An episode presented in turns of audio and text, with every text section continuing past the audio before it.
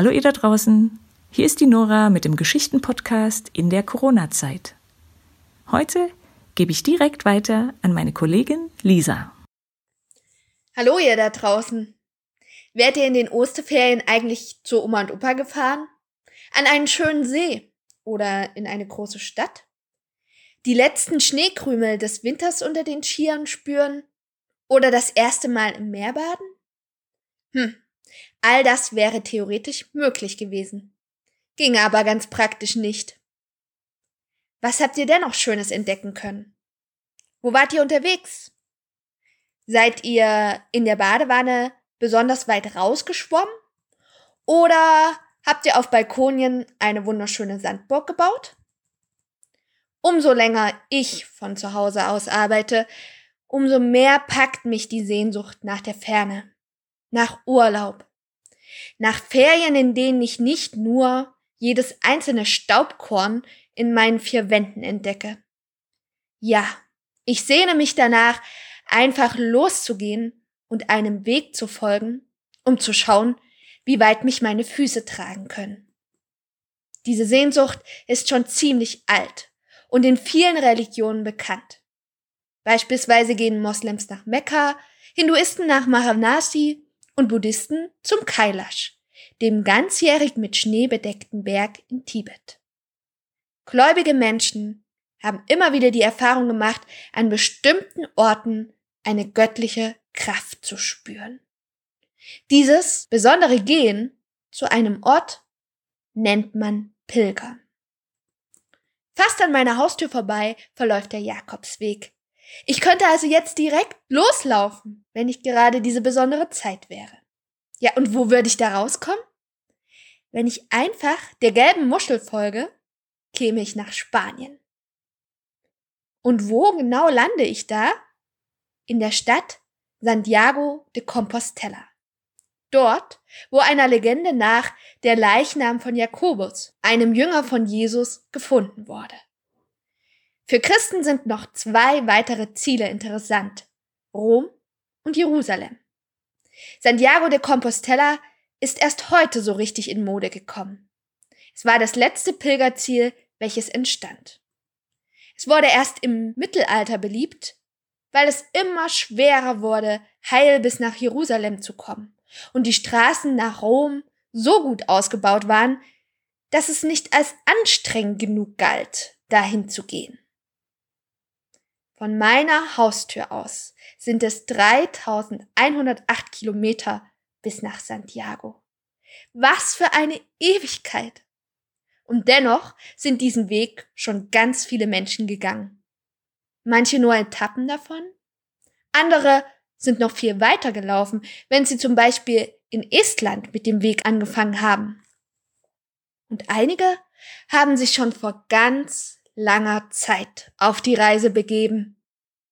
Wann ist man so verrückt, um sowas zu tun? Hm. Ich glaube, wenn man eine große Sehnsucht hat. Eine Sehnsucht nach Gott, eine Sehnsucht nach Vergebung oder eine Sehnsucht nach Abenteuer wenn man wissen will, wer man selber ist, wenn man alles Vertraute hinter sich lassen muss, um sich neu zu sortieren. Anders als heute, wo viele Erwachsene den Weg nutzen, um sich selber oder Gott zu finden, pilgerten die Leute im Mittelalter vor allem, weil sie Sehnsucht nach dem Unbekannten hatten und um Buße zu tun. Man konnte sich, anders als wir heute, die wir durch Filme und Bücher ganz viele Bilder von der Ferne im Kopf haben. Gar nicht vorstellen, wie es anderswo aussah. Manchmal hörte man ganz unglaubliche Geschichten aus der Ferne. Ja, man konnte nur selber losgehen, um die Welt zu entdecken. Und dafür musste man sich vom Acker machen. Ihr kennt vielleicht das Sprichwort. Pilgern heißt so viel wie auf fremden Acker unterwegs sein. Solange die Menschen in ihrem eigenen Dorf waren, bedeutete das für sie Sicherheit. Gingen sie über ihren eigenen Acker hinaus in die Welt, wartete das Unbekannte mit allerhand Gefahren auf sie. Und heute will ich euch erzählen von einem Mann, der vor über 900 Jahren gepilgert ist. Los geht's!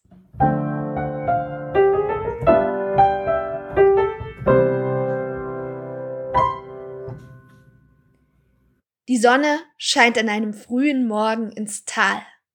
Die Bäume sprießen mit ihrem Grün in die Höhe. Es ist Frühling. Die Vögel zwitschern. Der Bach unweit des Weges rauscht.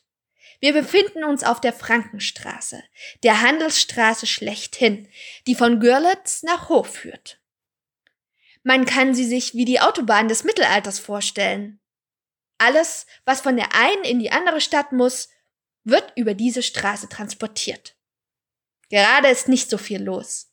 Nur einer hockt am Bach und schöpft mit einer Muschel Wasser, um sich den Schlaf aus den Augen zu waschen. Es ist Wiebrecht von Kreutsch. Die letzte Nacht hat er keine Herberge gefunden. So hat er hier auf einem Moosbett neben dem Bach geschlafen. Natürlich versteckt. Er ist Gott dankbar dafür, dass ihm nichts passiert ist. Denn Räuber und Wegelagerer gibt es überall. Zweimal wurde er auf seiner Pilgerreise schon überfallen. Barfuß, mit Wanderstab und Wasserflasche macht er sich auf den steinigen Weg.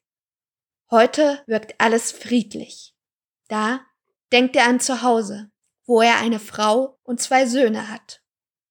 Und plötzlich taucht wieder diese quälende Frage auf. Wie war er nur hierher gekommen? Er hatte großen Mist gebaut. Als er ein kleiner Junge war, starb sein Vater.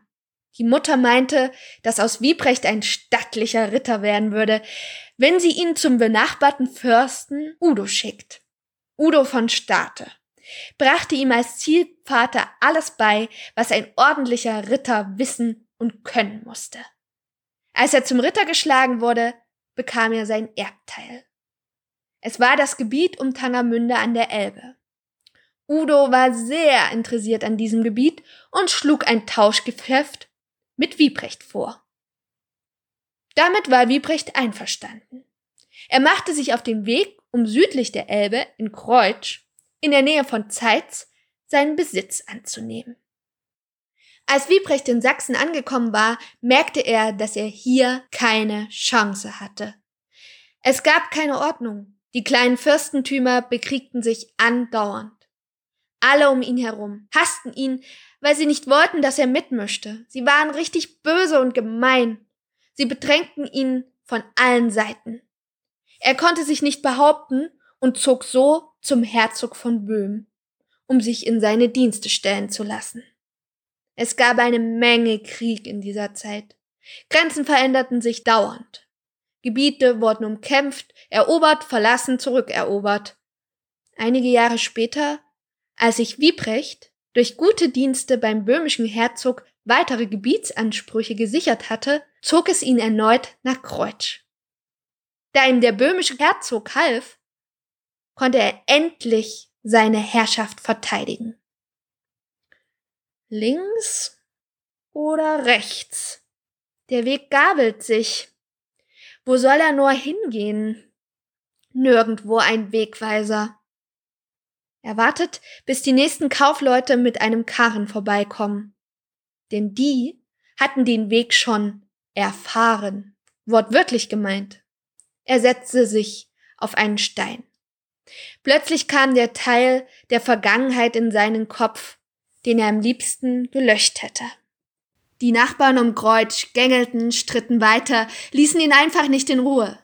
Sie versuchten immer wieder, Teile seines Gebiets für sich zu gewinnen. Er hatte so viel Hass in sich angestaut, dass er zu einem Rachezug nach Zeitz aufbrach. Er wollte diese Streithähne nur noch vernichten. Den einen erschlug er mit seinen Männern auf der Straße. Der andere zog sich in die Kirche zurück. Da alle Menschen, die sich in einer Kirche befinden, unter besonderem Schutz stehen, konnte er seinen Feind dort nicht umbringen. Er zündete die Kirche an und zwang so seinen Gegner heraus. Als der draußen war, verletzte er ihn stark. Und danach Was für Gewissensbisse nagten an ihm.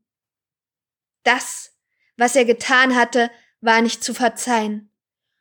Und mit dem, was er getan hatte, kam er niemals in den Himmel. Doch das war ihm richtig wichtig, weil das Leben auf der Erde schon furchtbar genug war. Er glaubte, dass das bessere Leben nach dem Tod kam.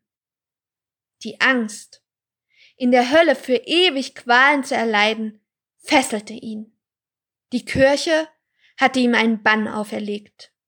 Das Einzige, was ihn retten konnte, war dafür zu büßen, indem er pilgerte.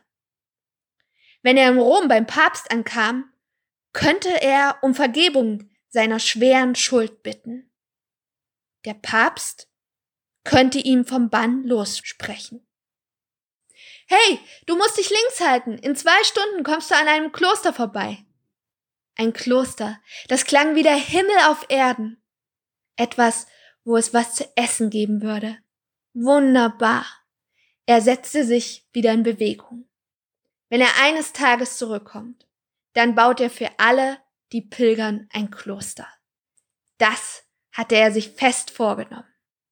Er wurde immer fröhlicher, je länger die Reise dauerte. Er erlebte bei allen schweren Rückschlägen auch immer wieder Menschen, die ihm halfen, ihm gut taten, ihm schöne Geschichten erzählten. Beim Gehen hatte er unendlich viel Zeit zum Überlegen. Er bat Gott um Vergebung. Irgendwann trat in seinem Gewissen eine friedliche Ruhe ein. Und er schaffte es. Trotz aller Gefahren auf dem Weg kam er nach Rom. Der Papst schickte ihn weiter nach Santiago de Compostela. Dort begnadigte man ihn und sagte, er soll die Kirche in Kreuz wieder aufbauen. Zwei Jahre lang war er unterwegs. Als er zurückkam, fing er an zu bauen. Wenn ihr mit eurer Familie unterwegs seid, seht ihr vielleicht im Saugrund, in Krumbach, in Wilstroff, in Pesterwitz oder auch ganz woanders in Deutschland eine gelbe Muschel auf blauem Hintergrund. Genau diese Muschel ist das Symbol für den Jakobsweg.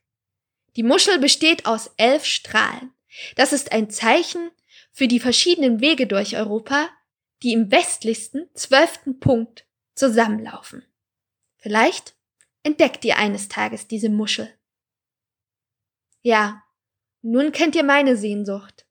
Ich würde gern einfach loslaufen, den Jakobsweg entlang und ein neues Abenteuer erleben. Hm, aber welche Sehnsüchte habt ihr gerade in der Corona-Zeit? Ein Köpfer im Freibad? Ein Eisbecher mit Opa? Oder Playmobil spielen mit all deinen Freunden auf dem Schulhof?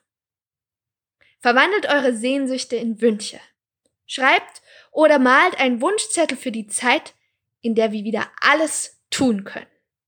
Darauf hat alles Platz, was ihr jetzt vermisst.